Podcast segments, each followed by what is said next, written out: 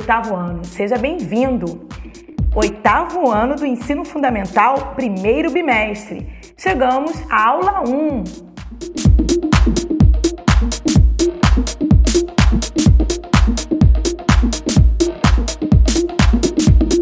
E nesta aula vamos estudar o emprego adequado da regência verbal e nominal.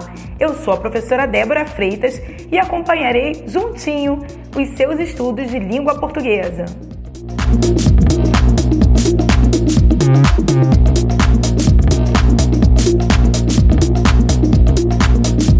Você já ouviu falar de regência? Hum, certamente você já ouviu algo a respeito nas aulas de história, pois a palavra regência tem origem em uma expressão ligada à figura do rei, na época das monarquias. O rei regia e os vassalos obedeciam.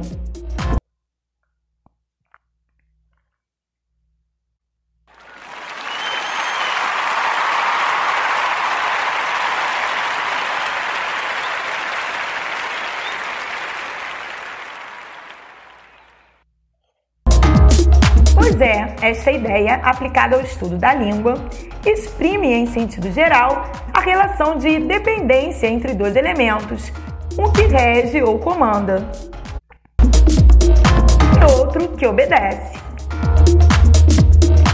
O termo que comanda é o que rege, a relação chama-se regente, e o termo que é comandado, que obedece, chama-se regido, que pode ser ou não precedido por uma preposição. Então vamos ao exemplo para ficar mais fácil. A professora ensinou a equação do segundo grau às alunas. Neste exemplo, percebemos que o verbo ensinar apresenta duas informações que complementam seu sentido, ou seja, o verbo ensinar apresenta dois complementos. Ensinou o que? A equação do segundo grau. A quem? Às alunas. Então ele pediu, ele exigiu dois complementos, duas explicações. Dessa forma, o verbo ensinar é o termo regente da frase e os complementos serão a equação do segundo grau e as alunas, que são dependentes deste verbo e por isso os termos regidos. O verbo ensinar apresenta um complemento sem preposição, que é a equação do segundo grau, e outro com preposição, as alunas. Porque esse a ele pode ser substituído para as alunas. Ensinou a equação para quem? Para as alunas. Então esse a está com valor de preposição, ok? Inclusive ele tem acento grave. Por isso, na expressão às alunas, ocorreu a crase, já que houve a junção da preposição a, exigida pelo verbo, e do artigo definido a, que precedia a palavra feminina alunas. Então, o nome do acento é acento grave porque é a fusão de é, gramaticalmente se exigem dois as, mas facilmente é explicável, é só basta você substituir. Deu pra, para substituir o a por para ou dependendo da situação se for indicando o lugar por na, você já sabe que este a provavelmente levará o acento grave indicador de crase. Assim, verificamos que quando a relação de dependência é estabelecida entre os verbos e seus complementos, temos a chamada regência verbal. Isso mesmo. É importante que você saiba que nem sempre a regência que utilizamos na linguagem falada e informal é a mesma que se utiliza nos textos formais escritos. Uh, por exemplo, quando nós dizemos, é, usamos este verbo ensinar, você ensina a alguém, você ensina para alguém. Então, toda vez que você utilizar o a, você agora já sabe que ele exige preposição quando você diz para quem você vai ensinar. E também, em alguns casos, como uh, namorar, você não namora com alguém, embora namorar dê sentido de companhia. Mas você fala namoro o Fernando, namoro a Fernanda. Se você quiser se aproximar da norma culta, eu sei que no dia a dia muitas pessoas não falam assim, falam de uma maneira mais coloquial e informal. E outro exemplo é obedecer. Você obedece ao seu pai, você obedece à sua mãe. Esse A é com acento grave. Por quê? Porque no masculino é A mais O, no feminino é A mais A.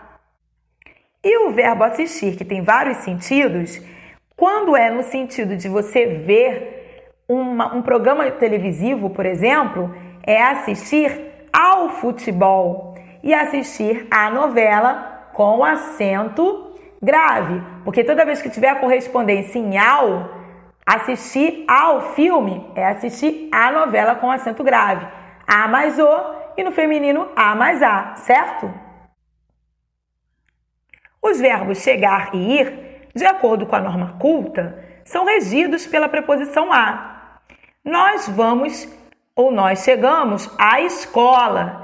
Então esse a tem também o acento grave, indicador de crase, de indicador de que existe a fusão de dois A's, porque eu posso substituir. Chegamos na escola ou vamos para a escola. Então é a prova, eu faço a contraprova e verifico que esse A é preposição, porque pode ser substituído por outra preposição, para e na. E não, não é como nós estamos acostumados a utilizar com a preposição em. Nós vamos na escola. Nós chegamos na escola. Já o verbo preferir exige dois complementos. Um é regido por preposição e o outro não. Então sempre vai ficar assim, obedecendo a norma culta, é, que é o que é seguido nas provas. Você vai falar desta maneira: prefiro suco a refrigerante. Essa é a construção característica da linguagem padrão. Agora, vamos analisar outro exemplo. Ouça, as alunas têm necessidade de mais exercícios de matemática. Repare que a palavra necessidade é um nome substantivo e na frase precisa de um complemento, pois quem tem necessidade tem necessidade de alguma coisa. Nesse caso, de mais exercícios de matemática é o termo que completa o sentido do nome necessidade. Assim, necessidade é o termo que rege demais exercícios de matemática e este é o termo regido. Perceba agora como o estudo da regência verbal e nominal é importante no nosso dia a dia para que possamos nos comunicar com eficiência com o uso adequado da regência nominal e da regência verbal, evitamos a criação de frases ambíguas. Ou seja, frases que apresentam mais de um sentido, e com isso expressamos efetivamente o sentido que desejamos. Então, meus queridos, ficamos por aqui. Até a próxima!